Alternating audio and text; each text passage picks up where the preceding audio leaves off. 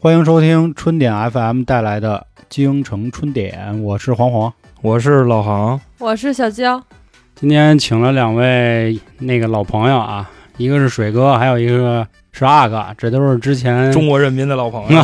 跟我们聊过很多这个硬核的内容啊。然后让两位跟大家打个招呼。大家好，我是阿哥。各位好，我是老水，又来了。为什么把他们俩这个找过来啊？因为啊，之前我们跟水哥聊过一期关于这个喇嘛的问题，然后呢，在结尾啊提了一句说，如果我们想平时做一点善事的话，可以做什么？当时呢就提到放生，真是怎么说呀？就是说者无意，听者有心。然后我一位西马的好朋友就跟我说啊，你们说这个放生呢，实际上不是善举。为什么呢？因为说现在有很多的人呢，就是在放生的时候没有考虑到自然生态的这些问题，就把一个好事儿就做成了坏事儿。所以呢，他就是说放生不等于善举。我就想到了一个事儿啊，就是说这种算不算伪善，或者说什么叫伪善？所以今天也是把二位都找过来，就聊一聊这个问题啊。因为首先是水哥之前是我们那一期的这个嘉宾嘛，然后其实阿哥也平时信一信佛呀，然后道什么的。那个因为他经常啊，就是什么白云观啊、雍和宫啊，这都常客了，是吧，阿哥？他这个我主要好白像是挂白观两个阵营的，他这个我主要是白云观，没双修是是吧？双修，双修是男女双修好吗？这词儿容易误解。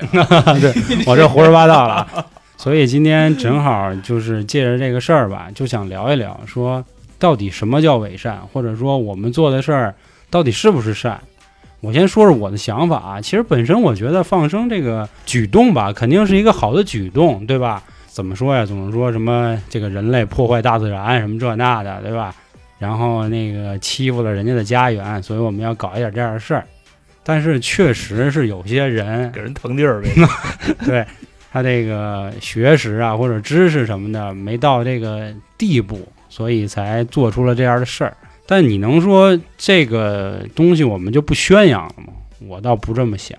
这个事儿吧，分两方面。呃首先一个，我觉得就是“伪善”这词儿吧，给的有点大，这概念太宽泛了。你要让我说实话，真实想法啊，如果你要单纯就老黄刚才说放生那个事儿啊，确实我碰到过有好些那放生放的不对的，就刚才说那实际情况有就奔了猴山那种，啊，破坏生态，破坏生态平衡，放蛇的，放狐狸的，你说你往山上放蛇，把人山上种的那果果树，因为我知道有有过这事，还是就不是远地儿，就是咱北京的寺庙里的师傅，他最开始那动机啊肯定是好心，他不还能还是师傅放的，啊，我这这这事儿闹，你说怎么弄？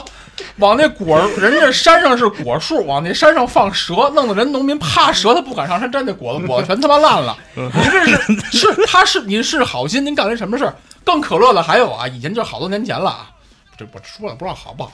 在密云在某山里边啊，放也不是先放鸡，放完鸡又放狗什么玩意儿。我心说您这是放个生物链出来，您这是有有这嗯这种可乐的事儿啊，我就跟各位说，这种可乐的事儿，我听说过都不止一件。你说我作为一个有信仰佛教徒，我听着多无奈。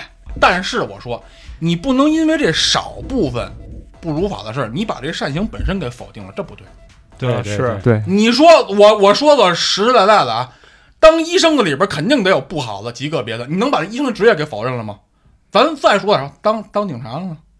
哎是是是是是是吧？是吧？对对对，你说这和尚里边有没有不好的和尚？那我知道的态度比你们各位知知道还多呢。对但是 把这和尚全都给否定了，我们和尚都还枪毙，那不行啊，是不是？这这就是这。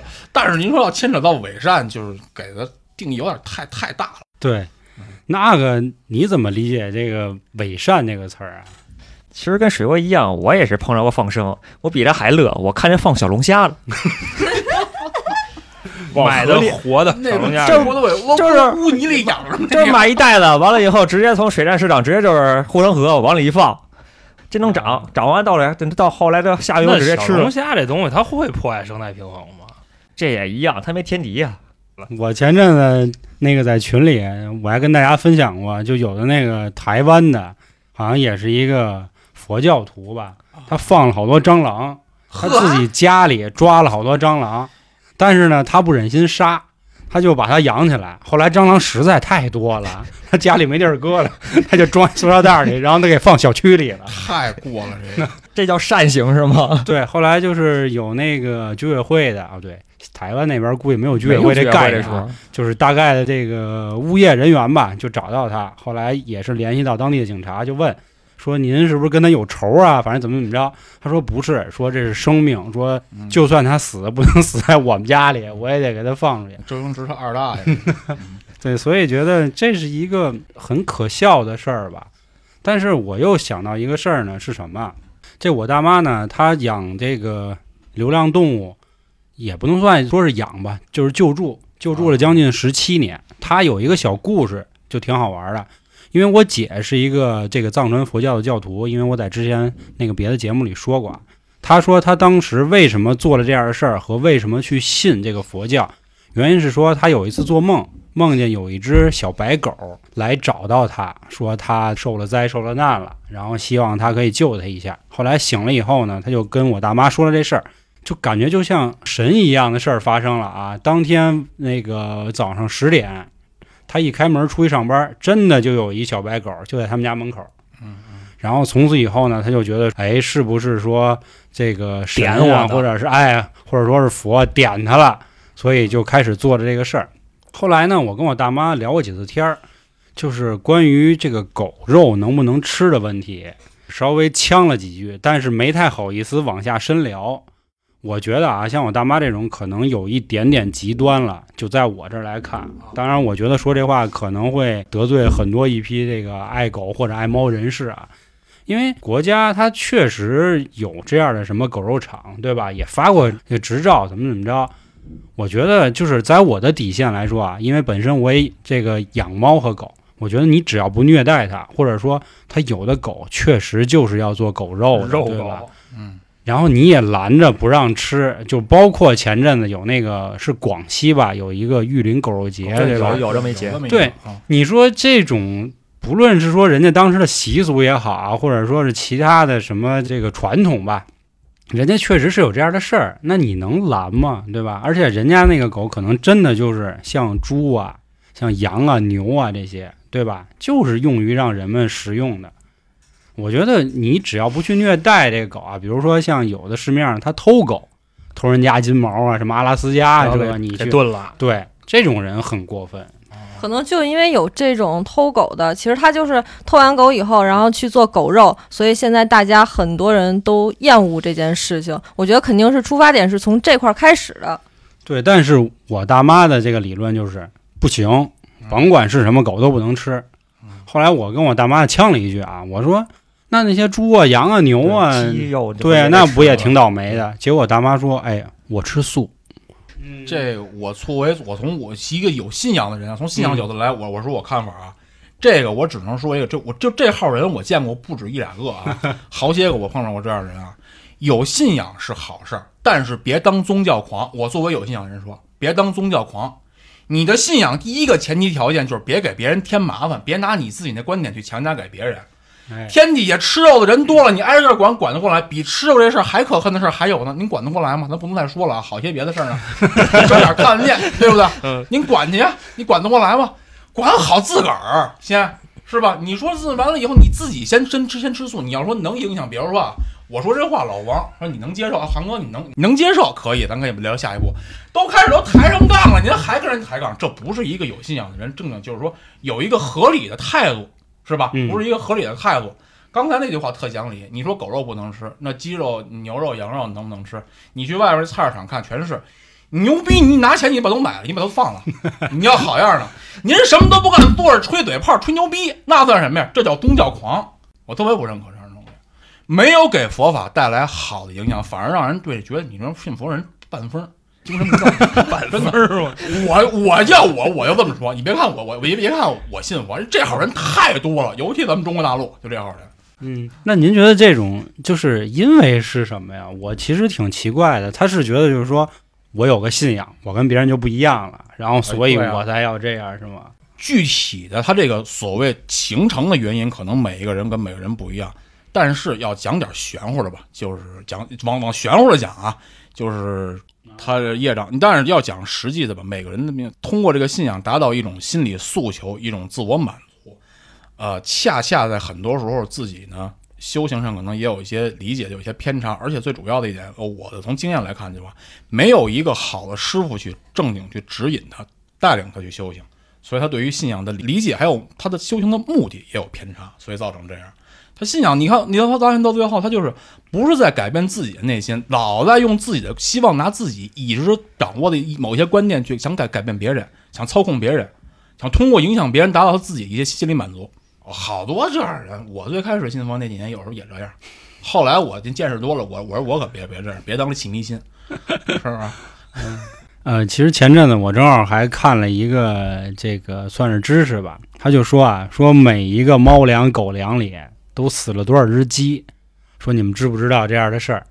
说在这个算是鸡场里吧，这个小的公鸡崽儿，实际上它是没有任何利用价值的，因为母鸡可以这个生鸡蛋或者再孵小鸡儿，对吧？它是有利用价值的。生那个小的公鸡崽儿，直接就进了那个像一个什么啊？对对，啊，那粉碎机里，那你说这样是不是也挺残忍的？我觉得也是，我因为我们养猫知道有吃那个什么冻干儿的，就冻干儿就是那个鹌鹑的那种啊，何止有鹌鹑呀，还有那个兔子耳朵，有带毛的，有不带毛的，还有牛相关牛舌呀、牛鞭呀，这种都有。你们家猫吃牛鞭呀？不是有，它会我说最。近怎么闹那么厉害呢？都是你给补的。我 我跟你说，娇姐其实也是一伪善的人，她看着他们家猫跟这儿够咕噜，跟这儿，特特开心。我跟你说，真的我为了我自己家的东西，我可以去。给它喂牛鞭，是吧 你他妈没吃过，不是？我真没吃过牛鞭，多大个儿呀？那一个那那我说错了，就是拿那个牛的呀。穿一斤那羊肉串酱穿牛那鞭，我谁让你吃整个儿，你就不能切一下？切鞭是，那就达不到以形补形那那目的了。其实我主要是想说的是怎么说啊？就是说，我对这一类打着爱护动物或者是爱护什么其他的东西的人，但实际上可能自己做着一个很双标的事儿。我我就是在我心里啊，我认为这是一种伪善。当然我不知道，就是这个帽子是不是扣的有一点大了，水哥这个呃，不光你刚才说那些例子啊，我说一个纪录片啊，不知道你们看过没看过？没看过的，包括听了节目的朋友，如果没看过，你有兴趣可以找来看看，叫《地球公民》。这个纪录片里边，把所有的跟屠杀动物有关的那一切东西，包括养宠物也好，包括这个屠宰场我们吃的肉类也好，各种各样，包括马戏团怎么人类去虐待动物，他跟你讲的特别透彻。你看了之后，你觉得我们在吃肉什么的，就就特罪恶感，这是好多年以前就有了，外国拍的片子。但是啊，我觉得啊，对于相当多的人来说，你要说作为绝对素食的话，可能做起来也不现实因为我跟您这么说啊，你知道吗？现在的人啊都讲究这个养生，啊，好的饮食是高蛋白的饮食，那必须得多吃肉，是吧？嗯所以这是一个，呃就是什么呢？既定一个事实啊，这个大部分人素食是不可能的，很难达成，是吧？再一个，相当多人也是去养宠物的，我只能说是我个人看法，不不一定对啊。只要它不违背普世价值，不违法犯罪，没有什么伪善不伪善的。而且关于您说这违法犯罪这事儿，先关键是现在虐待动物也没立法是吧？啊，也不能说这个不能违法犯罪。那你说或者说不违反普世价值吧啊对就是说是吧？对像高速公路，你说拦那个拦车救动物那种，你说它属于什么？这事儿我觉得挺威风的，行吧？你你说这威风指的是什么？威风就是这事儿我不敢干，啊，也不是说我不敢干吧，就是我要是有足够的安全措施行。哦，你比方，我给你举个例子，你比方说高速公路上，你看开多快了。你要说开个八九十，那个我觉得还 OK 啊。你要真绕个一百多，你再像这种超速的啊，就我这种经常一百八九的，前面要是有人拦我，我跟你说啊，甭说救不救动物，你知道吗？我先走了，然后哎，可能是救的那只耗子呀，或者是什么猫啊狗啊，你知道吧？就给我给换了。我我我不太明白阿哥说，就是怎么叫拦车救动物？就是有那小动物在高速公路上跑呢？没有，这不是有那大车拉那些那个流浪狗或者什么抓那种吗？你早聊啊，我这这哦说的是那个呀？啊，对呀，哦，啊，就是那个，比方说这一屠宰场的，他也不可能，不是也有可能不是屠宰场，不是那有没有拦屠宰场车？那是拦车吧？你说的是？对呀，拦车呀，这真是这这还他妈说还挺开心，还 没事没事，不用剪。就是比方呃，就是拉一车猪，呃，过来了差差不多，但但是这不是一车猪，是是一车狗。一车狗，就是前段时间不是拉了一车狗嘛，然后说准备是弄屠宰场还是什么呀？后来好多爱狗人士不都过去了嘛？拦车去了，特别火。前几年那这算是生命的奇迹啊！这个，这就像泰坦尼克号上的龙虾呀，它就是生命的奇迹啊！这个我觉得没朋友圈还有转发呢，说转发大家一起去拦。是我大妈就对发就就组织各种组织就每次都组织一群人，然后到高速公路上，在那站着。他那个狗是哪个机构负责运送啊？不是你知道吗？不是什么国国家国家机构吗？不是人，人家是一个就是狗这儿这个屠宰的一个单位，应该哦是人家应该说是无差别拦狗，就是甭管那个狗车里是真的都是肉狗，还是说这个车里是阿拉斯加呀金毛偷的狗，这些人都会去拦。拦狗车这事儿吧，我我我这么觉得也分。他这狗车要是他这时候一车狗或者什么动物吧，他是偷来的，他抢来的，他是非法来的，你拦你把他拦了，你把动物救了。比如说人这就是合法养的狗，就是为了宰了杀的，你拦他了。我是说什么呀？你做善行这事儿本身无可厚非，你该干，你牛逼，你敢上高速公路上拦去，你好样的，我佩服你。别因为你的善行给别人造成无谓和无偿的损失。嗯，人家就为了养这狗，人就指着他赚钱。他说我不信佛，他你最后你把这狗都放了，我这损失谁谁赔去啊？凭什么让人有这损失啊？所有我看见过从那个刀下救那个鱼啊，就包括狗也有，不是我有啊，人就花钱买，你多少钱卖我买买你买完我不吃我就放了，啊这叫好样的，这光棍跳，对吧？是我就因为我是善行，我把你车砸了，把人车把狗都放了，你你你跑了，您这是什么行为？违法犯罪，这是嗯是不是？嗯人家狗是有有有成本价人来的，是不是？其实咱们看见的那种就嗯狗肉节什么的啊，就是造势的人想让咱们看见的东西。比方说啊，咱们看那个就虐杀的那种嗯，还有就比方说就一个普通的普普通通的小肉狗，在当地的市场价可能几十块钱，但是呢，有这个爱狗人士来哎救，对对对，他越是那什么，但是他就卖到了好几千。啊，你不是放生吗？越放生你卖的越贵，有那样的。咱们看见的都是这种东西，所以说咱们才那么膈应这个就狗肉的这个事儿。其实那确实是有道理，有道理。当地的习俗。就比方说，咱也吃鸡牛羊啊，是吧？鱼啊虾呀，你说咱们吃那些东西，它就不残忍吗？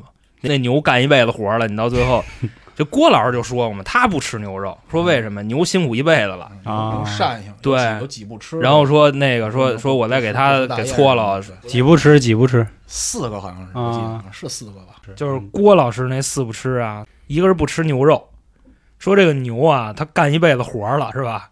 你最后临死你给他炖了，这个不太妙。第二个好像是乌鱼，就是因为这个鱼啊，它产完籽儿以后啊，它没有体力，你知道吗？它动弹不了，那他就得活活饿死。啊，这个时候呢，那个鱼子就跑到这个大鱼嘴里去，然后就给他喂饱了，他不死。等于说呢，他那个原话是笑。然后第三个是不吃大雁，说什么？因为大雁真真就是贞洁烈女那个真这么个这个真呀啊，真真说为什么呢？说因为大雁一出来就是一对儿，说你要给这只吃了，那那只就是要不是打一辈子光棍，要不守一辈子那会儿活寡一块儿都吃了呗，一锅炖一，锅炖对。你这个真是在锅里愿做比翼鸟。然后最后一个是狗，说狗就是那什么了，就是这几年说它是人类的好朋友，一说因为它忠，忠臣是吧？嗯，这是郭老师的四不吃，长知识长知识。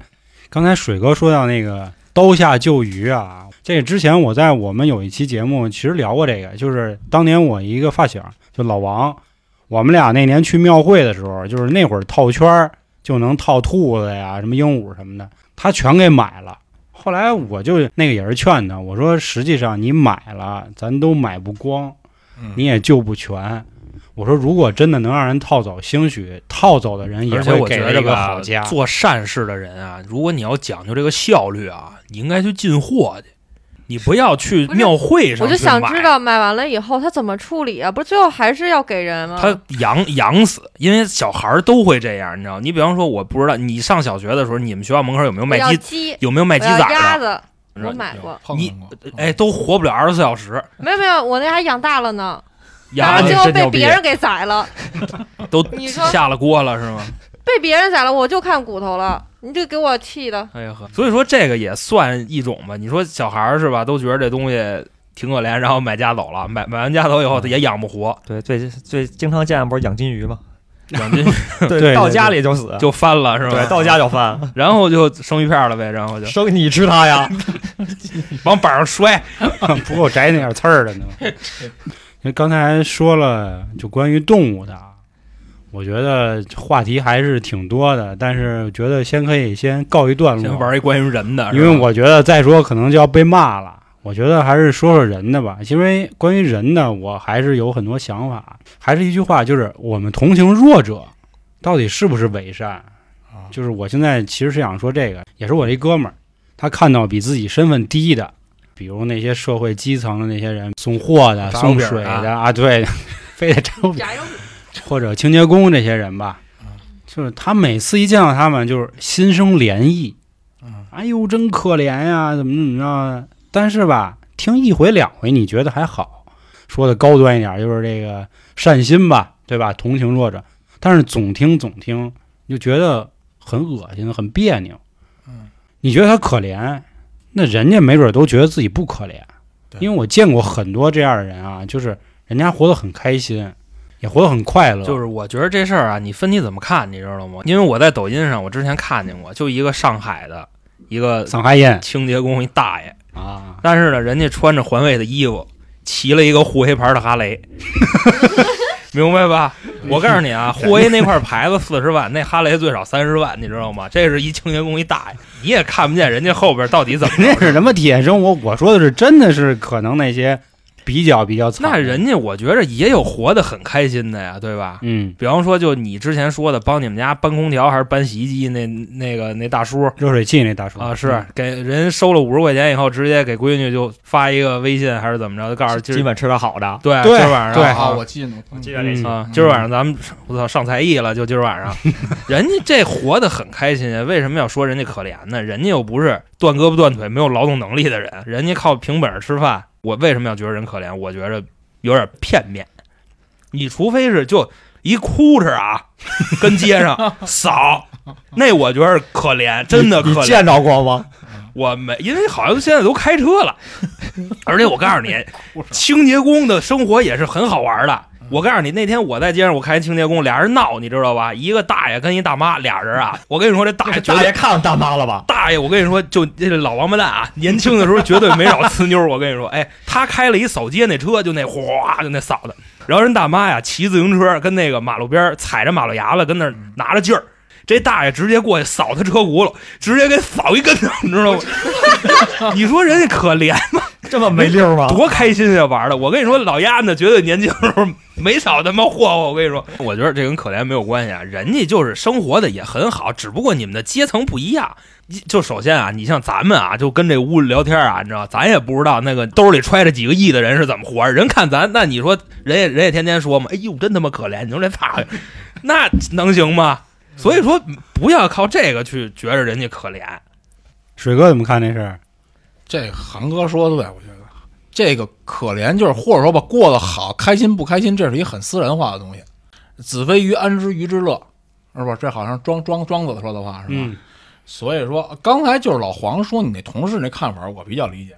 他可能什么你比你觉得比较有一点比较恶心，就是这人他老有点就是居高临下，哎，对对，是是这感觉吧？是是，他觉得自己过得是很好，我很幸福，我有我有话语权，我有发言权，我就去我可以去裁裁判别人，我认为谁是好的，谁是坏的，谁是可怜的，谁值得我同同情的。而且我觉得就他这种啊，我要猜的不错哈，他这可怜同情别人，就大多数可能就停留在口头上，嗯，差不多吧。是吧？嗯，你要真觉得他可怜或者真怎么样的话，你应该，当然了，你要能帮上帮上最好。其实我觉得最彻底的就是你对他的身份和他职业有一个充分的尊重。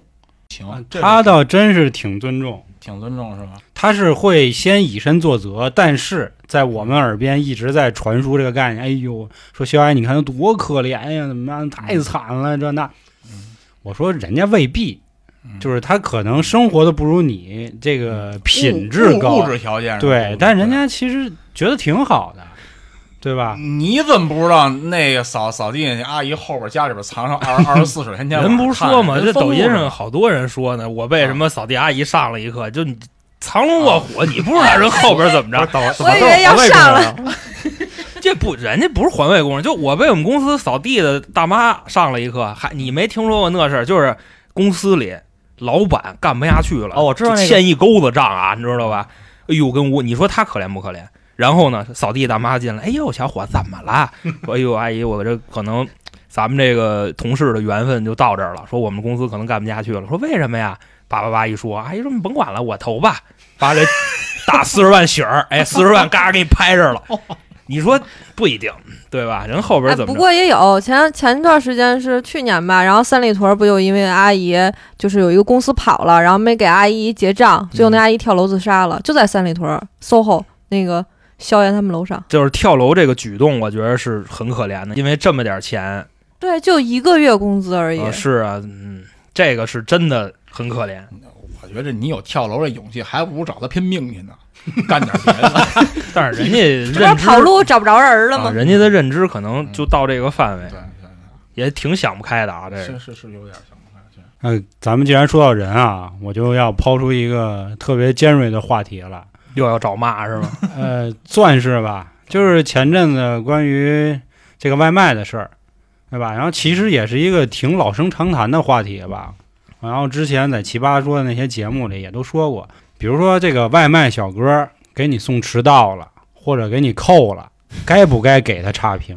我是前两天好像是在群里跟大家聊啊，我有一天回家，有一个外卖小哥呢拎着两杯奶茶，然后呢是有那种那个隔离墩儿，他呢可能那天挺开心的啊，他就想玩一个这个刘翔。啊，对，跨一下，结果他没跨好，他扔那儿了，扔那儿以后呢，有有一杯完好无损，有一杯傻了，撒啊了，哎，就而且傻的很多，给清洁工喝了呗，只剩一底儿，哎，没有。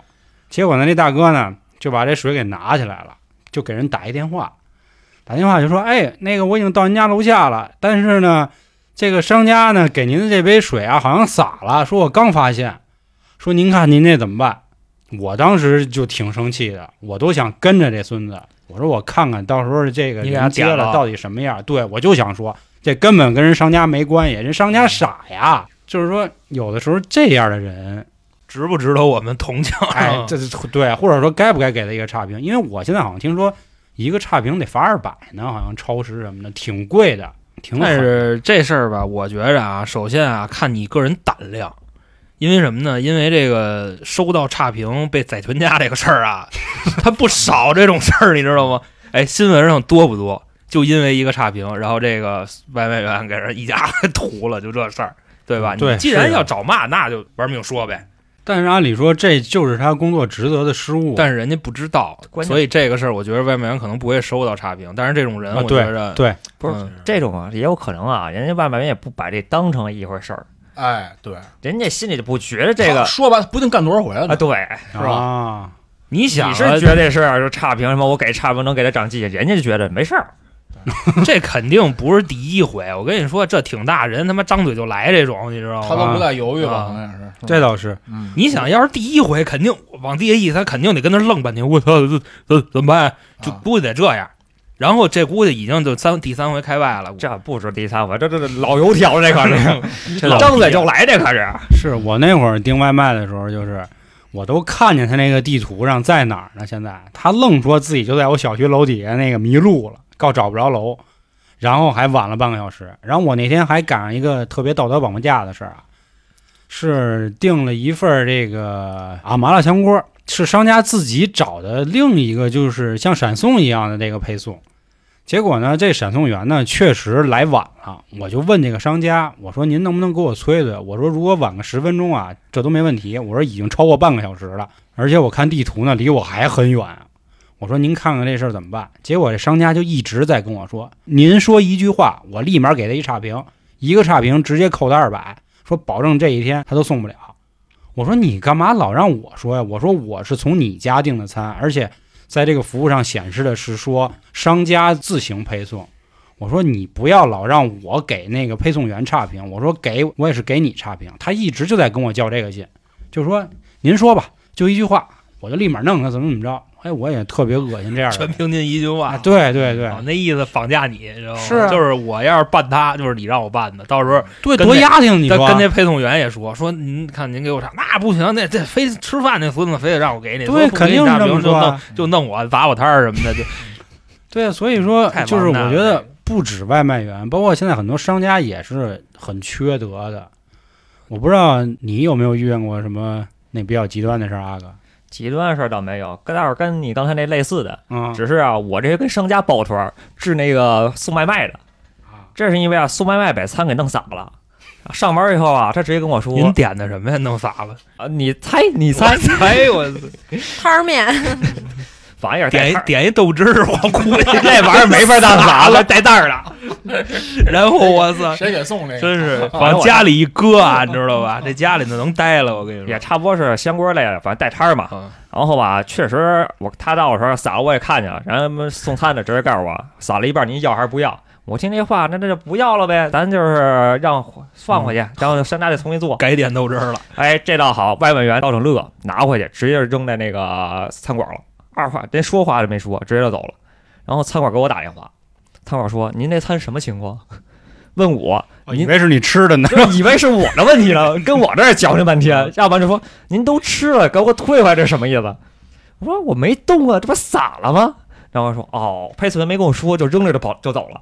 那自己没倒两口啊，我哪知道啊？反正就是已经烂成这模样了吧。整两口呗。完了以后，这个时候吧，商家又说：“那您这是退呀，还是什么？反正我这儿初三上是没有问题，我从我们这儿我不可能给你退。”这是派送员，这也不知道怎么回事，突然给我来电话说您的餐，然后那个那边商家说了，这个不接不不接受您的什么赔偿什么的都不接受，然后您自己跟商家处理，然后跟我没关系，然后就把电话挂了。嗯，我这时候要搁你，你不给他一差评，你不生气？你弄洒了，你让我跟商家去谈这事儿，然后商家也一脸一脸懵逼。这对我来说是非常极端。你说你弄洒了话，你让我跟商家在这谈，最后让我挨商家一顿骂。我觉得想起一句老话，“民以食为天”，是吧？你这送饭太他妈老了，啊，是这个点外卖吧，就为了口吃的嘛。对，无非现在来说，这个引发的问题就是送餐晚了，然后其次就是送餐那个坏了。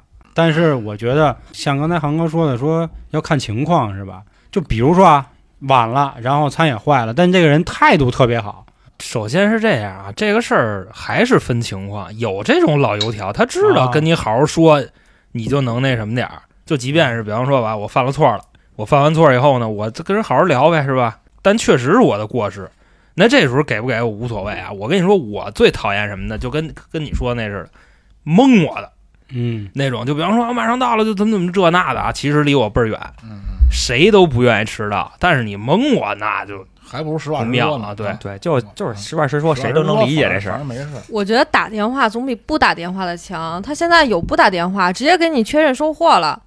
然后呢，你一看三餐还没送到，到确认了，尤其是那个你购买了准时宝的，你就等着丫迟到呢，然后丫给 你点一收货，你知道吧？我跟你说，这种那就整，那就不管了。我赶上过好几次，就是马上还有一分钟，我 准时保就能赔付了，这孙子又给我点了，因为那个赔付的钱好像就是他掏的，啊对，然后啊十分钟以后他再给我敲门，本身就是赶上好几回。对赌，你还玩不起。我操！你说你这个嗯，我还听过一个，我觉得是谬论啊，说啊，这个解决就是前阵子关于说这个什么困在系统里的这个外卖员的最好办法，是我们少点外卖，这是对他的最高尊重。那是那就失业了呗，都 对吧？水哥怎么看这个？就这个观点我说实话，我从来我几乎没用过外卖。是，所以我刚才也没问您，我估计您应该不会用外卖。我我的但凡有点功夫，我也腿着去饭馆吃去，我也不让不让他给我。那您怎么看？就刚才我说的这个观点？挺好，我就应该这么干。我就应该那这个不是不是这个好，失去了好多就业机会。不是，我觉得这属于一个行业倒发展。你不能说这事儿不行，我杀掉，就跟刚才似的，放生不行，那我这不放生了。就是有一句老话说得好啊，你知道吧？这个穷山恶水出刁民，你知道吗？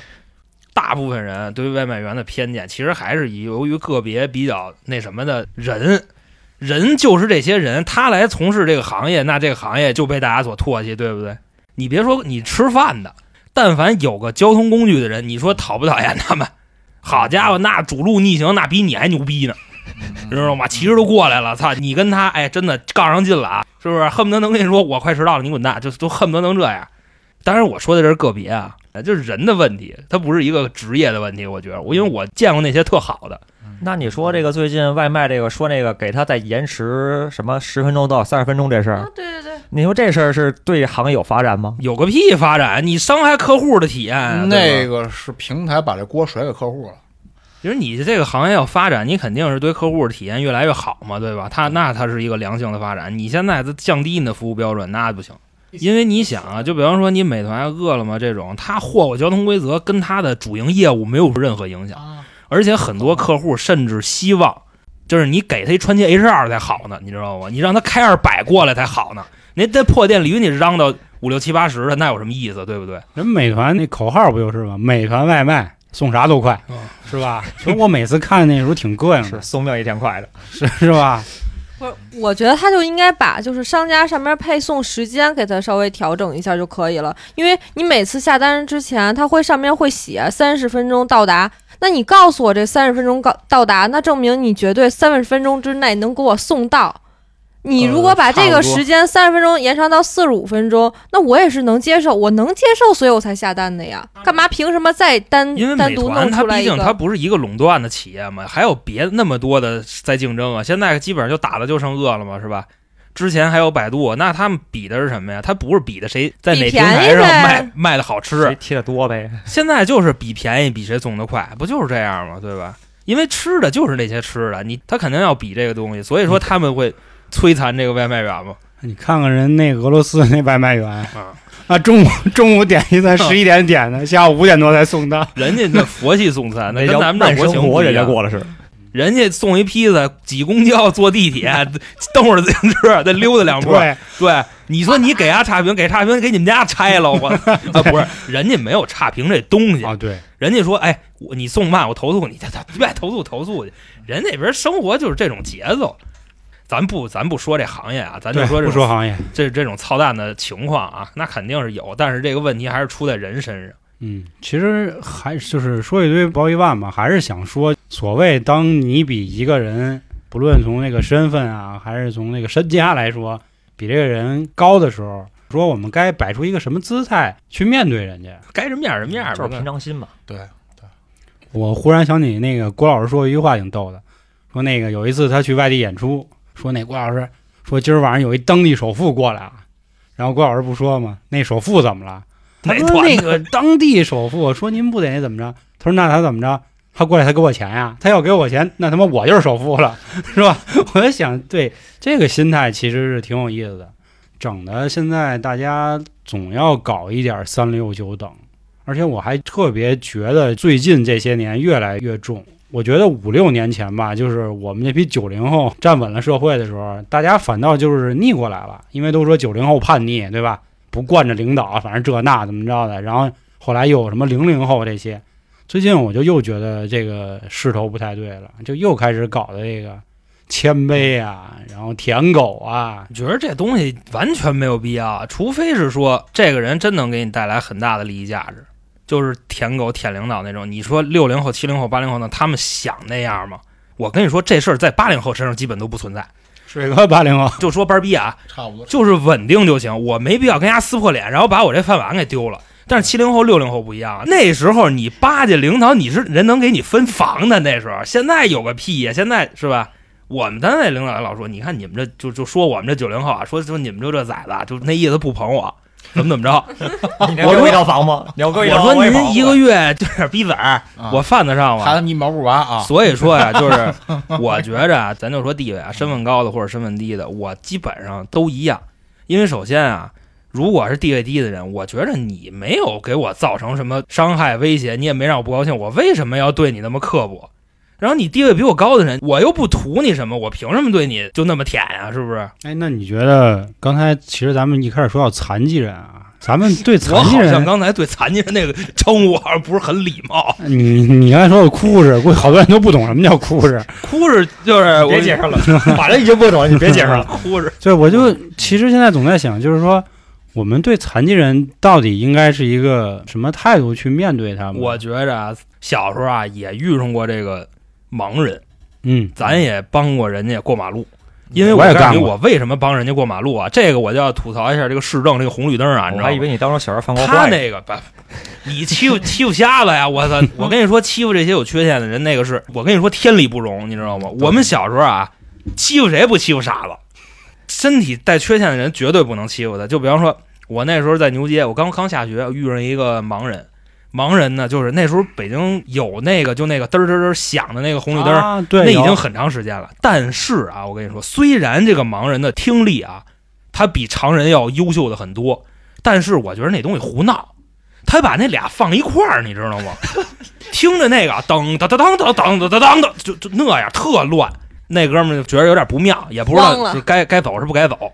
然后我就给给扶过去了啊，人家上牛街估计买羊肉片儿去还是干嘛去，我也不知道。你不是这块儿有什么可乐的？人盲人不 不能吃涮羊肉是吧？你分析的很到位然后啊，就从牛街回中那路口，然后给扶到那个聚宝园门口青人超市那儿。我觉得这是一件很正常的事儿，稍微的你要没什么事儿，你就帮一把，怎么着的。对对，然后小时候还有就是那院里那时候小啊也不懂事儿，然后人家院里老头弄一轮椅是跟那儿，然后我非推人家，然后 绕一二十迈 给人老头儿吓过去。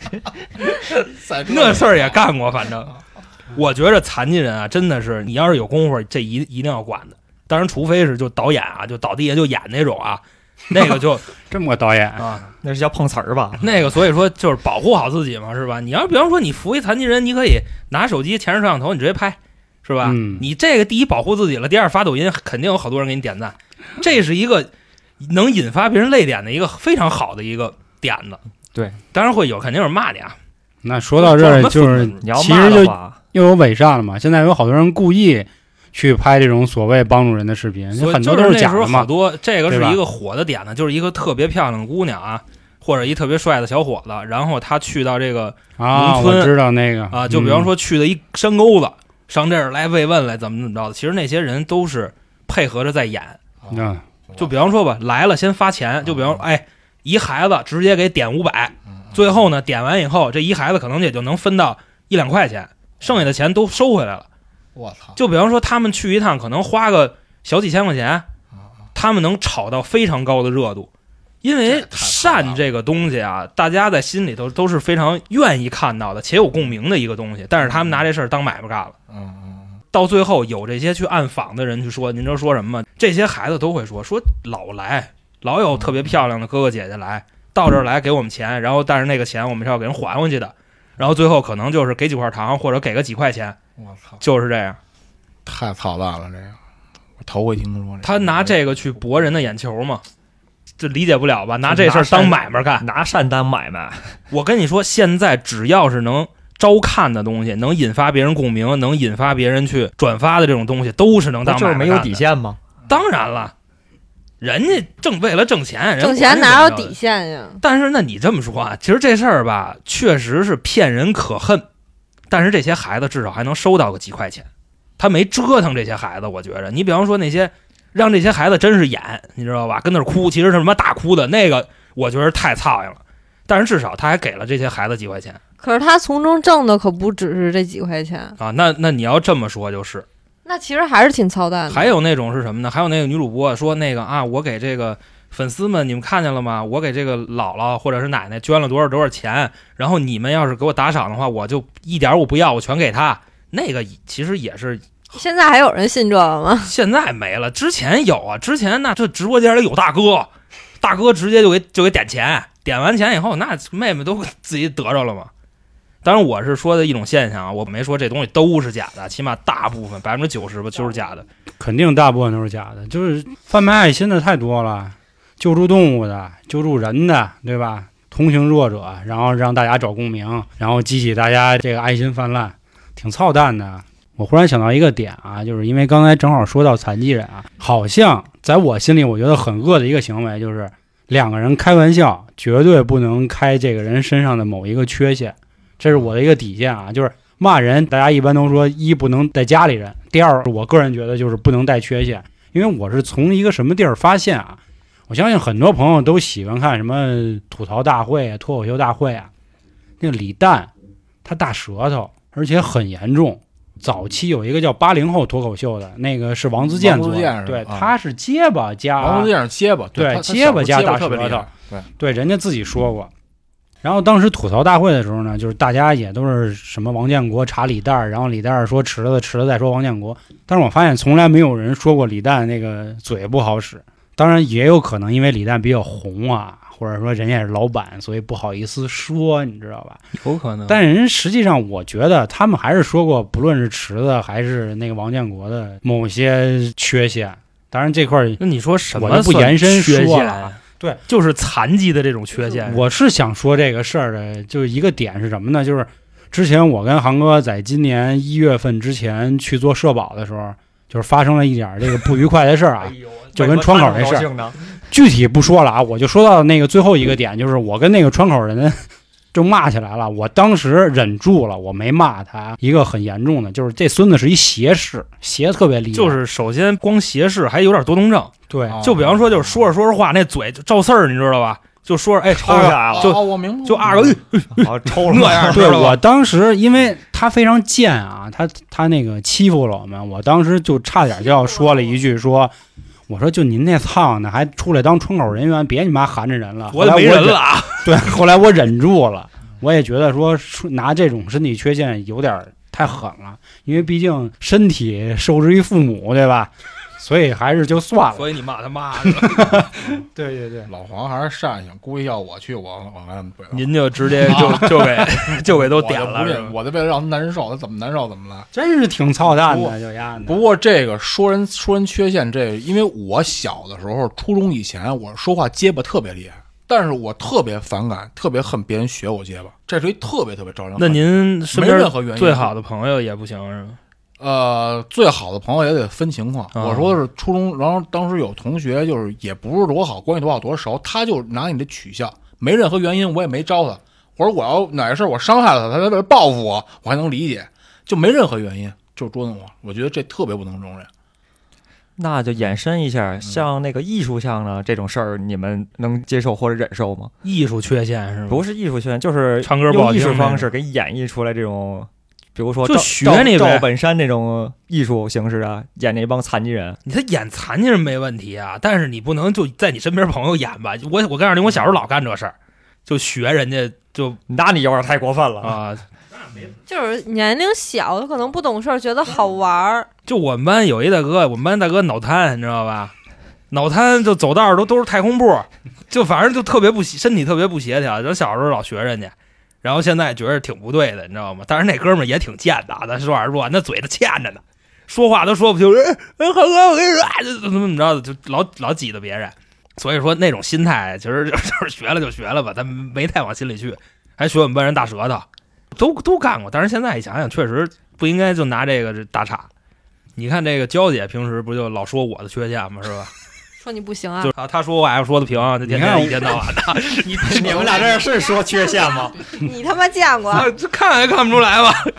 行了行了，我觉得这期可以到这儿了啊啊，越来越开始胡说八道了。刚才也说了好多实在不能播出的内容，如果还有听众想听我们刚才聊了什么不能播出的内容呢，欢迎加群啊，春点二零一九，春点是汉语拼音，然后咱们进群再接着聊，好吧？那拜拜各位。拜拜。